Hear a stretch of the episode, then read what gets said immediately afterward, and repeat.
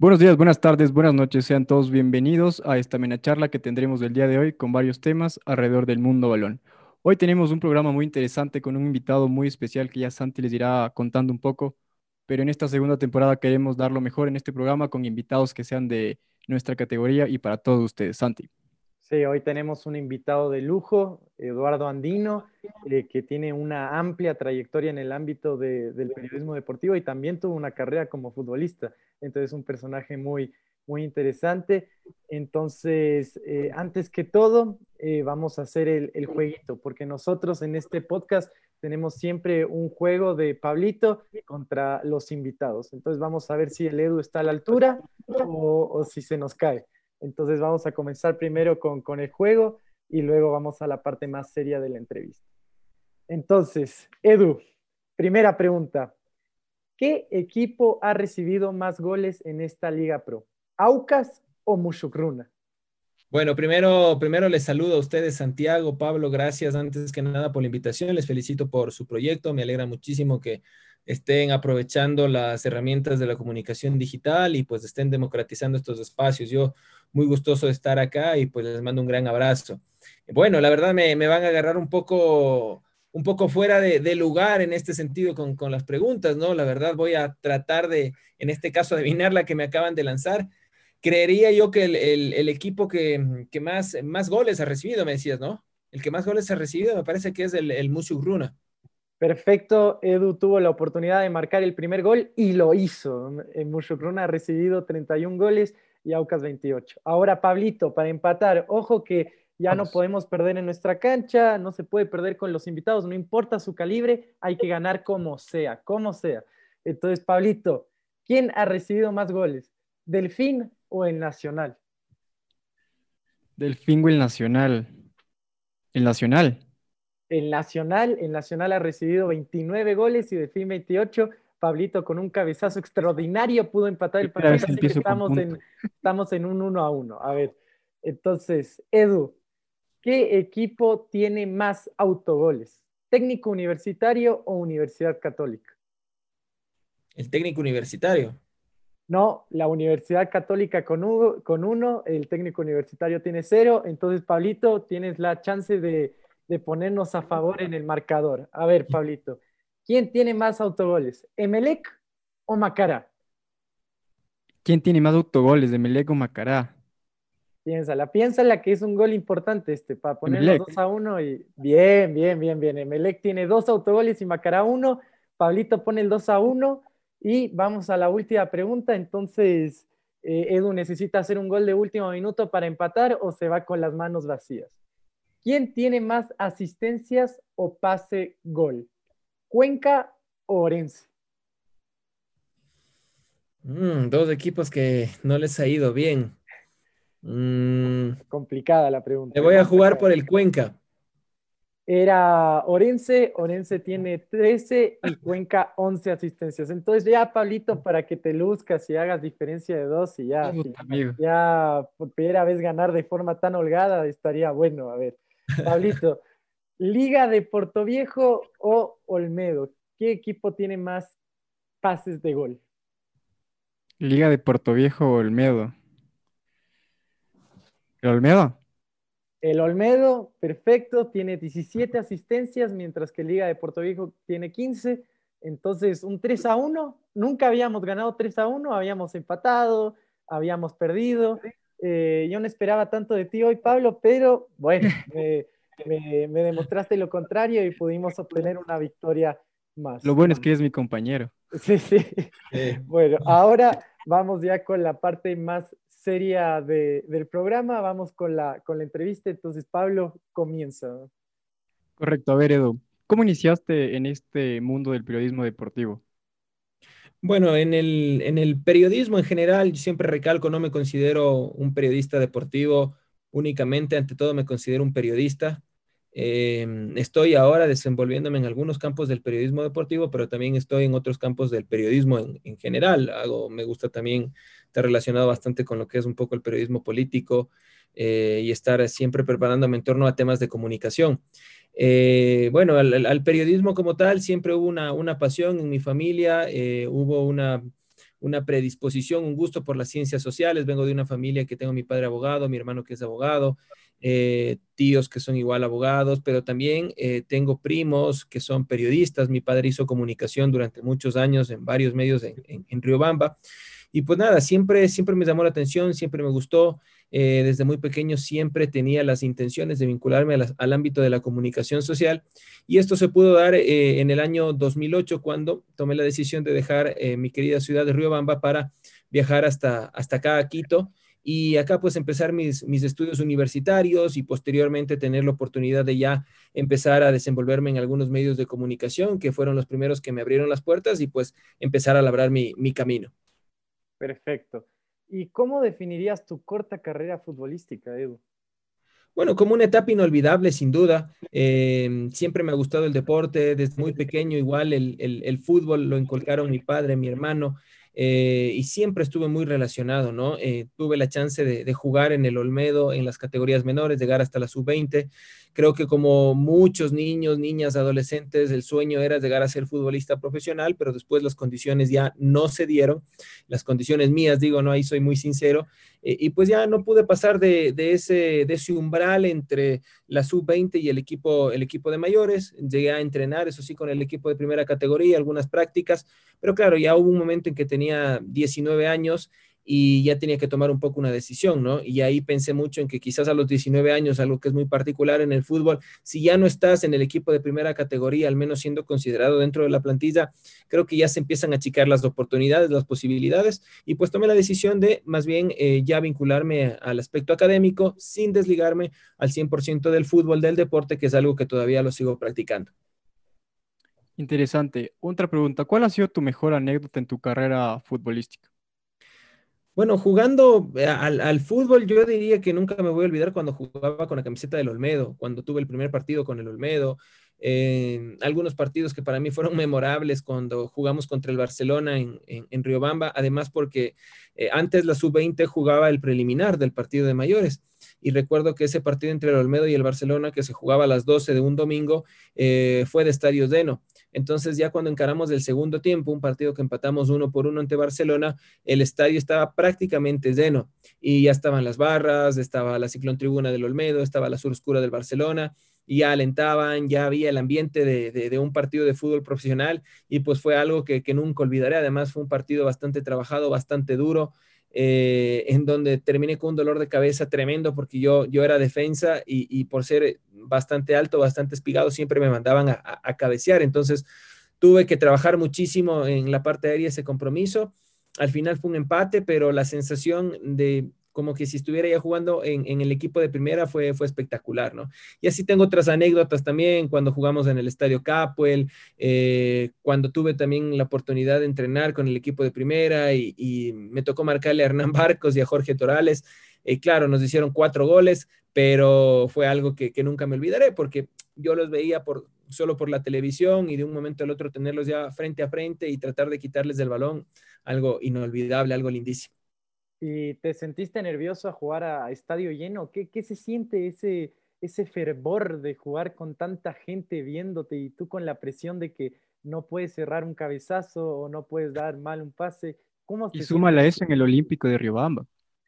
claro, claro, por supuesto. Obviamente, sí, siempre, siempre van a estar por ahí los nervios, ¿no? Creo que no solo en, en, el aspecto futbolístico, cuando tienes que encarar este tipo de circunstancias, sino cuando te tienes que dirigir a muchísima gente, cuando tienes que hacer diversas actividades. Pero yo lo catalogo como una ansiedad, como un nerviosismo que es positivo, ¿no? Porque es de esas cosquillitas que empiezas a sentir, pero si las sabes manejar bien y si las sabes transformar en energía eh, positiva, si las sabes transformar o, o sabes tener la personalidad adecuada para encarar esos momentos, creo que te puede servir como una vitamina extra que, que, te da una, una motivación, ¿no? Para hacer las cosas bien, para disfrutarlo. Yo cuando ya salimos al segundo tiempo y vi que el estadio estaba prácticamente lleno, lo primero que pensé es, wow, se está cumpliendo parte de mi sueño y era jugar justamente con tanta gente, a pesar de que no era ya el partido de fondo, pero traté de disfrutarlo traté de disfrutarlo, estaba 100% metido en el compromiso y, y, vaya, me fue creo que bastante bien, fue uno de los mejores partidos que, que pude haber disputado y, y, reitero, fue un rival durísimo y, y, nada, terminé con un dolor de cabeza, pero satisfecho. Interesante. Tú estabas hablando un poco de transformar esta, esos, esos nervios en energía. ¿cómo tú puedes como que eh, sacar semejanzas de lo que es ser futbolista o, ahora en ser periodista? Creo que hay, algo que es fundamental y es la personalidad que uno debe tener. Creo que si uno no tiene una personalidad eh, en donde uno se sienta seguro de sus capacidades, en donde uno eh, tenga la serenidad, la fortaleza, la decisión en el momento en que va a encarar una circunstancia, pues es muy difícil que te vaya bien. Uno tiene que tener mucha confianza en sí mismo eh, obviamente, para que tú tengas esa confianza, tienes que haberte preparado, tienes que haber eh, investigado, tienes que haber entrenado, no tienes que haberte mentido a ti, sino que eh, debes haber hecho el trabajo previo. Y una vez que hiciste el trabajo previo, cuando llegue ya el momento, pues estar consciente de que estás capacitado para afrontar ese momento y eh, disfrutar ese momento. Disfrutar ese momento porque en el caso de haber encarado un partido de fútbol con un estadio que esté eh, con mucha gente o haber jugado contra tus ídolos o ahora en el aspecto profesional, cuando tienes que relatar un partido para mucha gente o entrevistar a alguien muy importante, eh, pues si ya te preparaste, si ya entrenaste, ese momento lo único que tienes que hacer es disfrutar lo que tanto te gusta, lo que tanto te apasiona, lo que siempre soñaste y que ahora se hace realidad. Perfecto. Ahora, durante tu época de jugador, ¿qué futbolista te impresionó más dentro del terreno de juego? Ah, yo siempre destaco no solo las cualidades técnicas, tácticas, físicas que pueda tener un jugador, sino que yo me quedo con, con incluso personajes que los he podido conocer de forma más íntima. Y acá quizá no es un, no es un jugador wow a nivel mundial, ¿no? Pero es un jugador que a mí me marcó mucho y al que siempre admiro, quiero, guardo un cariño y una gratitud enorme, que es Cristian Gómez, que fue el campeón con el Olmedo en el año 2000, por todo lo que le dio al equipo, por haberle dado el primer título al equipo de mi ciudad, por haber sido un revulsivo en el tema económico, político, social en aquel entonces para mi ciudad, para mi provincia porque siempre digo que si le va bien al Olmedo, le va bien a la ciudad, le va bien a la provincia en diversos aspectos, y porque además tuve la chance de conocerlo cuando yo era muy pequeño, yo había sufrido una lesión preparándome para un campeonato muy famoso ya que es el Mundialito de Fútbol organizado por un medio de comunicación. Yo había llegado a la final y cuatro días antes me había roto un hueso del, pie izquierdo y pues nada, estaba muy triste, muy deprimido. Mi padre le encontró a Cristian Gómez en la casa, no se conocían, obviamente nosotros lo conocíamos por la televisión, por los partidos. Le dijo que yo era, que él era mi ídolo que estaba muy triste, le conté lo que me había pasado y Cristian me fue a visitar en, mi casa, a darme ánimo, a firmarme eh, mis camisetas, los pósters que yo tenía de él. Y pues claro, de ahí en más empezamos una amistad, conocí a su familia y, me alegra muchísimo porque lo que él eh, plasmaba en el campo de juego, su sacrificio, su esfuerzo, su amor por, por lo que hacía, también lo ha plasmado ahora en otros aspectos, ¿no? Y es el asistente técnico de Jorge Célico, así que para mí él es, es alguien a quien guardo muchísimo cariño. Correcto. A ver, eh, ¿cuál ha sido tu mejor, eh, puede ser colega de periodista o, futbolista en el que te ha dado los mejores consejos y el que te ha ayudado a crecer? Ahí tengo varios, la verdad. Eh, sería injusto si, si, nombro uno solo y digo, este es el, más importante. Creo que desde que estuve en la universidad conocí a grandes docentes, profesores, amigos, amigas que después me, me, brindaron justamente la chance de ya no ser solo profesor-alumno, sino ya una, una relación de amistad. Eh, Marta Córdoba, por ejemplo, Patricia Hidalgo, eh, que en la universidad marcaron un antes y un después para mí, la doctora Yolanda Aguilar, que es la coordinadora de la carrera de periodismo, eh, y también ya en el ámbito profesional mm, tuve la oportunidad de trabajar en Argentina y ahí soy muy grato con con las enseñanzas, con la amistad que me brindó y el apoyo en, el momento más complicado de mi vida, Pablo Giral, eh, Federico Rojas, Pedro Bozo, que fueron mis, son mis, mis grandes amigos, Samuel Vargas. Eh, acá igual he tenido eh, muy buenos, muy buenos amigos, ahora me llevo muy bien con, con Joana Calderón, con, con William Dávila, con Diego Melo. Y así, nombrar a uno solo a mí me parece que sería injusto porque, reitero, a quienes he nombrado, eh, no solo que me han enseñado muchas cosas en la universidad, sino que además me han brindado su amistad y conocer lo más importante para mí, su don de gente. Perfecto. Polémico, Samuel Vargas, pero bueno, bueno, hacemos, no nos quedemos ahí. Eh, ¿cuál, ¿Cuál ha sido tu mejor anécdota en el periodismo deportivo? Eh, creo que sin duda haber ido al Mundial de Brasil 2014 con la selección para mí eso es algo lindísimo, una experiencia inolvidable. Tuve la oportunidad de ir con DirecTV Sports. DirecTV Sports tenía todos los derechos y, entonces tuve la oportunidad de ingresar a todas las áreas permitidas para la prensa, de entrevistar a jugadores como Benzema, como Griezmann, eh, entrevistar constantemente a los miembros de la selección ecuatoriana de fútbol eh, y además tener una experiencia muy bonita con el profesor Reinaldo Rueda porque es una anécdota que a mí me quedó el primer día de cobertura la selección concentraba en el complejo de Vilaventura, que era más o menos a unos 15, 20 minutos eh, de Porto Alegre, en donde estaban ellos, eh, eh, habían hecho el campo base. Entonces yo fui al entrenamiento y claro, estaban ellos practicando y por ahí estaba, me di cuenta que estaban los hijos del profesor Rueda. Entonces yo les entrevisté a los hijos del profesor Rueda, les saqué en vivo para Fútbol Total, eh, fueron varios minutos, les entrevistamos y todo, y fue súper chévere, ¿no? Me enteré ahí que los hijos habían sabido ver mucho el programa y que sobre todo al hijo varón le, le gustaba mucho. Bueno, me fui y todo, después tuvimos la rueda de prensa con el profe Rueda, le hice una pregunta, pan, me fui. Al siguiente día, cuando yo estaba eh, desayunando, listo ya para salir de cobertura, recibí un mensaje, nada más y nada menos que en pleno mundial, no sé cómo se consiguió el número obviamente, pero eh, el profesor Reinaldo Rueda me escribía para agradecerme por haberle entrevistado a sus hijos. Y me puso un texto muy grande en donde que él, él me agradecía, me decía que, wow, los hijos estaban muy felices, que era algo que nunca nadie había hecho. Y en fin, claro, yo me quedé sorprendido. Imagínate que en pleno mundial el técnico de la selección de tu país se dé ese tiempo para buscar tu número, para escribirte y agradecerte, vaya, solo me mostraba la humildad, el don de gente que tiene el profe Rueda. Y pues claro, de ahí en más, cuando nos encontrábamos en las coberturas, eh, tuvimos una, una, relación muy, muy chévere. Eh, él ya me veía, a veces lo que hablar con la prensa, y yo me asomaba y venía y me daba unas cortas declaraciones, en fin. Y, y claro, ahí tuve también la oportunidad de conocer un poquito más, eh, más cerca a su familia y, y saber obviamente la, la, calidad de personas que, que son, ¿no? Interesante. A ver, ahora topemos un poco de fútbol. Además de Moisés Caicedo, ¿cuál crees que es la persona eh, o el, la joven promesa de este fútbol ecuatoriano? Más que promesa, yo creo que ya se está convirtiendo en una realidad. Es alguien que a mí me gusta mucho, es Pervis de Estupiñán. Y creo que lo acabamos de observar en, en, los partidos que jugó la selección ecuatoriana de fútbol.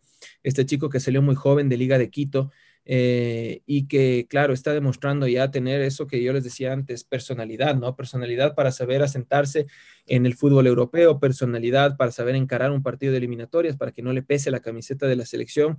Y la verdad yo le tengo muchas expectativas, muchas esperanzas a este, a este chico de que pueda seguir creciendo mucho más y de que incluso, ¿por qué no pueda llegar a igualar o superar lo que hizo Antonio Valencia? Eh, otro chico que espero también despunte más de lo que ya lo está haciendo en Europa y que ojalá tenga más oportunidades es Gonzalo Plata. Gonzalo Plata cada vez que uno lo ve jugar realmente se queda maravillado porque tiene unas pinceladas, tiene, eh, tiene una capacidad de, visualizar la cancha, de moverse, de, driblar a los rivales, que es, lo hace con tanta facilidad que, claro, uno viendo dice, bueno, es muy fácil el fútbol, ¿no? Pero es, tan joven y, y, así, bueno, los jugadores del Independiente, ¿no? Vimos ya ese gol de plata y esa conexión que tuvo con otro que está también demostrando su capacidad en el fútbol brasileño, Alan Steven Franco. Y así, tenemos algunos jugadores que realmente llaman la atención, que espero que se sigan consolidando en el fútbol del exterior, pero si me pides uno, yo creo que este momento me ha gustado mucho lo que está haciendo Pervis de Estupiñán. Perfecto. ¿Y crees que con estos jugadores la selección llegará a Qatar? Yo todavía soy muy cauto. Yo trato de no caer en el exitismo, ni si ganamos holgadamente o ganemos 1-0 un rival durísimo, ni tampoco en el pesimismo total de decir, ah, ya somos los peores si es que perdemos. Creo que hay que ser bastante cauto.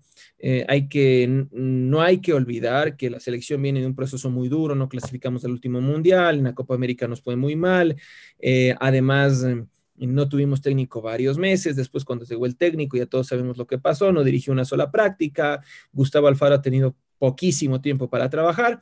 Así que hay que ser cautos. Quiero, obviamente, que llegue la selección, pero si no llega, no me sorprendería y lo único que espero es que si no llega, al menos se sienten las bases para un proyecto, un proyecto a mediano y largo plazo que es lo que eh, debe enfocarse, creo, la federación, eh, el cuerpo técnico. Cuando hablo de un proyecto, no solo me refiero a la selección mayor, sino un proyecto que abarque a todas las categorías formativas del, de, del, fútbol ecuatoriano y que podamos construirlo de aquí al 2026, al 2030, en donde ya tengamos unos resultados que sean más fructíferos y que no nos basemos tanto en la inmediatez de querer ir a un mundial, vayamos al mundial, no tengamos un proyecto, viene el otro mundial y entonces otra vez nos vayamos abajo.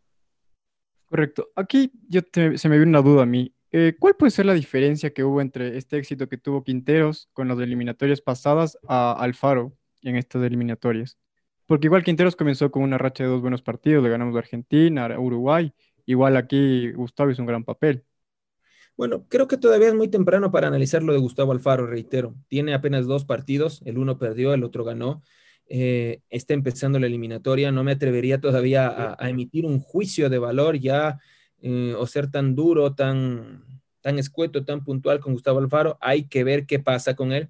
Pero eh, sin duda, en el caso de Quinteros también hay que tomar otros factores en cuenta. Quinteros ya conocía el fútbol ecuatoriano, Quinteros tuvo más tiempo de trabajo, Quinteros estaba ya relacionado con idiosincrasia de nuestro país, ¿no? Una cosa que no es para nada menor.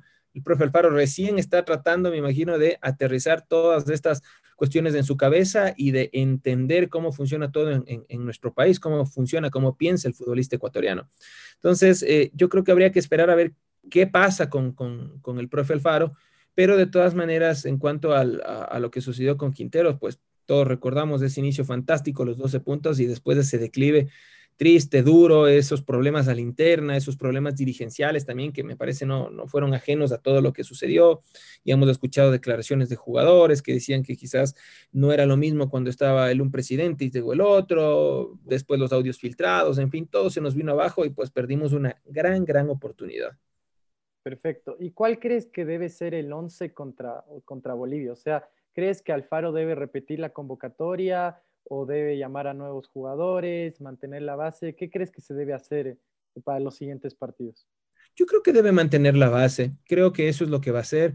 Vuelvo a insistir, ha tenido poco tiempo de trabajo, entonces al tener poco tiempo de trabajo, si él ya en, en, los dos primeros partidos pudo encontrar una base interesante que además le dio un buen resultado, nada más y nada menos que ante Uruguay, Creo que lo que él va a hacer es repetir una base, hará cambios puntuales, no me atrevo quizás a decir en dónde específicamente va a ser un cambio puntual, pero va a ser cambios mm, que sean muy, muy, muy, muy puntuales en base también a lo que habrá visto en el pasado microciclo que eh, se lo realizó la semana anterior. Creo que eso también él le sirvió para analizar a esos jugadores que quizás no lo convocó, como Moisés Corozo, uno de esos, de los cuales se ha hablado muchísimo, pero hará cambios puntuales. Y ya en torno al 11, Mm, creería que igual va a ser un 11 bastante similar, quizás vaya a tomar un poquito en cuenta en ese partido que se juega en la altura de La Paz, en colocar a jugadores que estén más relacionados con eh, el tema altura, ¿no? Como por ejemplo Michael Estrada, que juega en el, en el Toluca y, y, que está un poquito más relacionado, y así tenemos otros casos. Quizás me atrevo a decir que por ahí puedan haber esas modificaciones, pero no creo que sean en demasía. Por ahí puede haber eh, esta memoria física que tienen los deportistas por ejemplo, Ener Valencia que está jugando en, Turquía.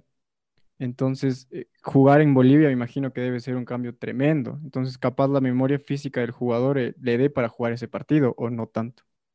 Mm, sí, la verdad ahí eh, diversos, diversos, estudios médicos, científicos han indicado lo que tú dices, ¿no? La memoria deportiva, esta memoria que a uno le permite quizás adaptarse a determinados momentos por lo que ya uno, uno ha hecho en anteriores ocasiones, ¿no? Creería yo que puede ser factores que seguramente los va, los va a tomar en cuenta el cuerpo técnico, que analizarán y que después ya lo veremos plasmado en el 11, ¿no? Y ojalá le den bastante resultado.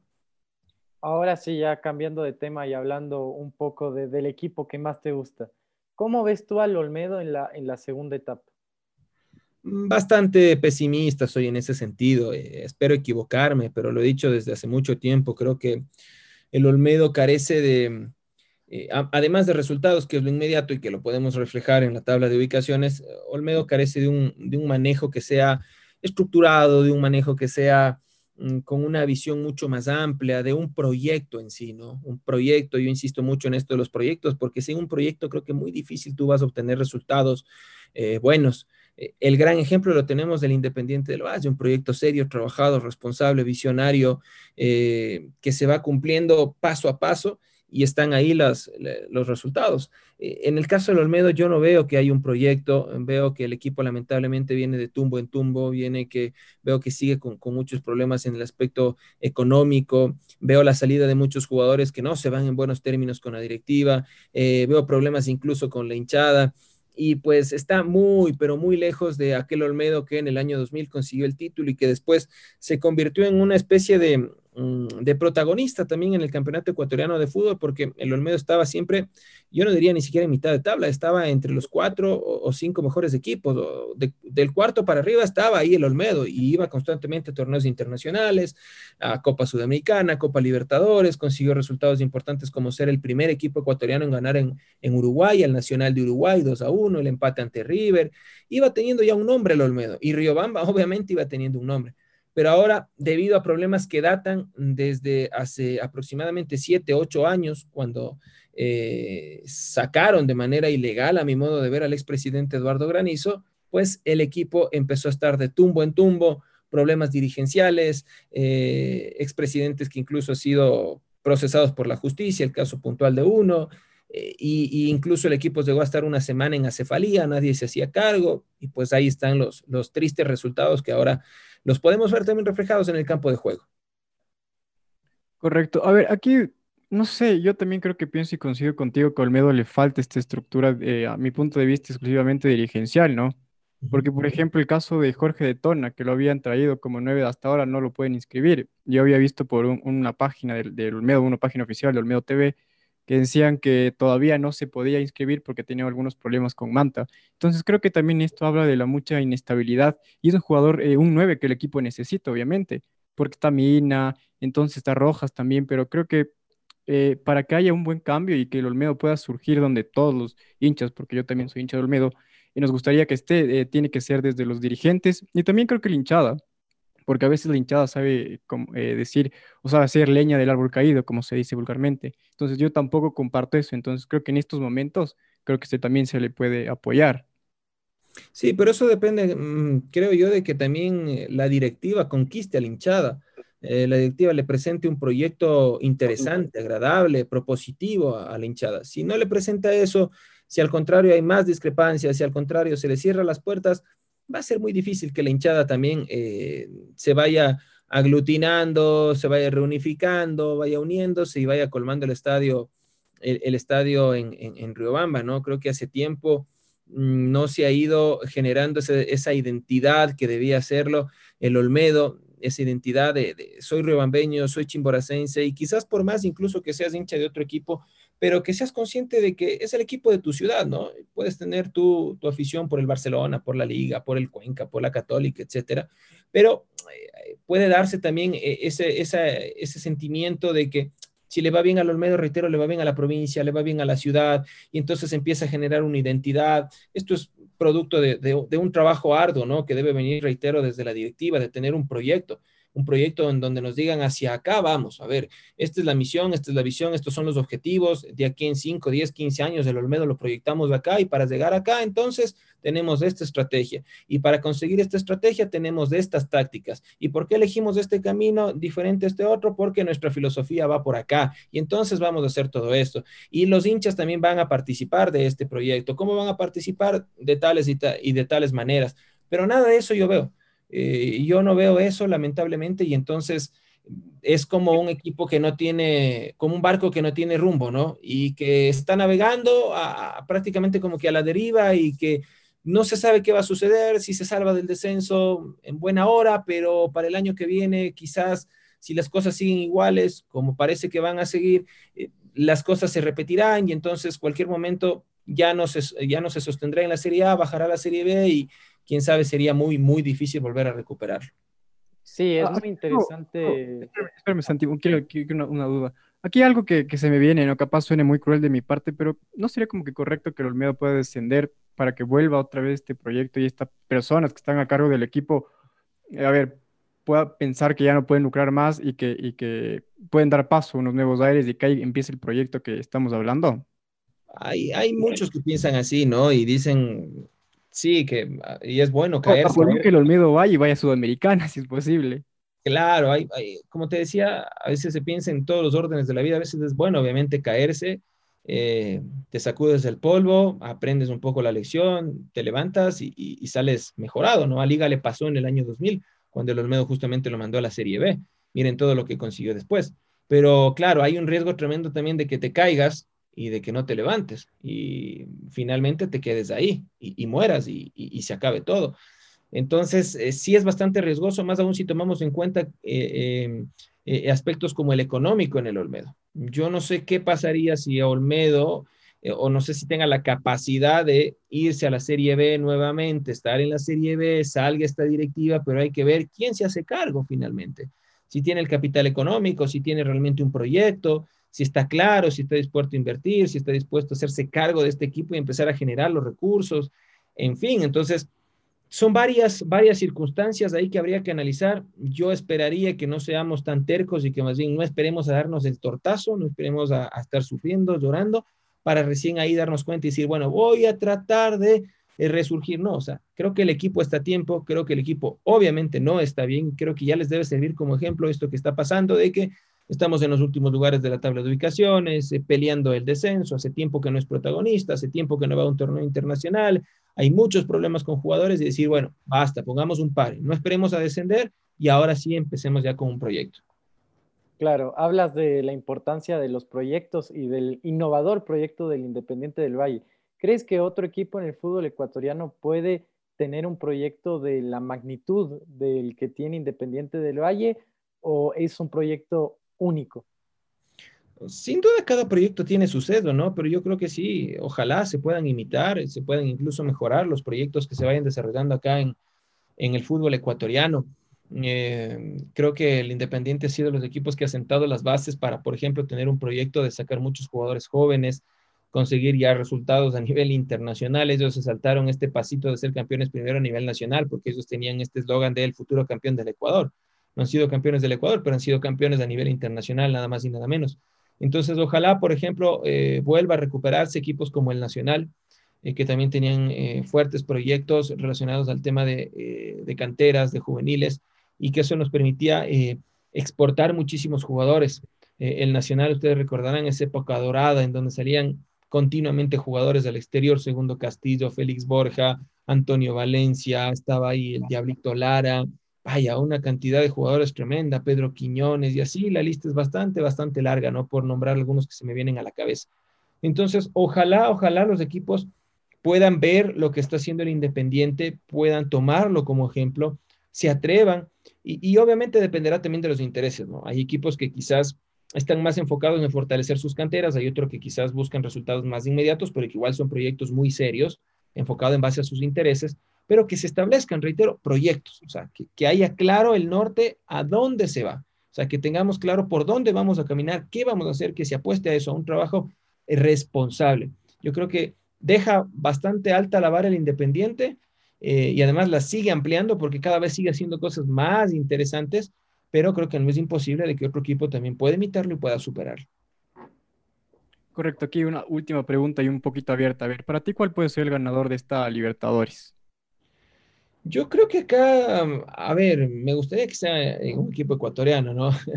Pero... No sé si tú, perdón que te corté, no sé si tú escuchaste que decían que en este año tenía que ganar un equipo ecuatoriano. Algo, había como que decían que cada cuatro años ganan equipos diferentes y justo en este año les tocaba un ecuatoriano y por eh, como son las cosas de la vida está Delfín, Independiente y League. no, eso, no, no, no lo he escuchado la verdad, pero creo que no, no, yo no, no, no creo mucho en esas cosas, ¿no? O sea, acá es una cuestión de méritos, acá es una cuestión de plantillas, acá es una cuestión de, eh, de haber trabajado seriamente. Creo que no, no existe por acá un poco esas coincidencias. Eh, a ver, candidatos, siempre están los brasileños, obviamente. Eh, está el poderoso River que sigue ahí con el muñeco Gallardo, vaya, dando de qué hablar a nivel, a nivel nacional, a nivel internacional, a pesar de que no empezó también ahora el torneo en su país, pero creo que son esos candidatos que se van repitiendo. Mm, ojalá Liga pueda dar una, una, grata sorpresa. El Independiente, ojalá igual nuevamente pueda meterse ahí, ahí arriba. Y pues en el caso del Delfín, yo creo que ya con lo que acabaron de hacer este rato es, es algo muy loable, ¿no? Muy destacable. Prácticamente todos le daban por, por eliminado y miren lo que, lo que hizo en Paraguay, nada más y nada menos. Ojalá pueda seguir avanzando, ojalá pueda dar una sorpresa, sería lindísimo, pero yo creo que se sigue manteniendo entre por ahí los equipos brasileños y pues yo lo pongo a River, ¿no? River es un equipo que está muy bien constituido, que tiene muchas ventajas, mantiene una base y sobre todo mantiene un técnico que ya se conoce prácticamente de memoria ese, eh, ese, ese, plantel eh, y que ya tiene clarito, clarito instaurada su filosofía de, de juego. Bueno, con, con, esa interesante reflexión sobre el equipo de Gallardo, eh, cerramos. Eh, para mí es, ha sido un honor escucharte hoy.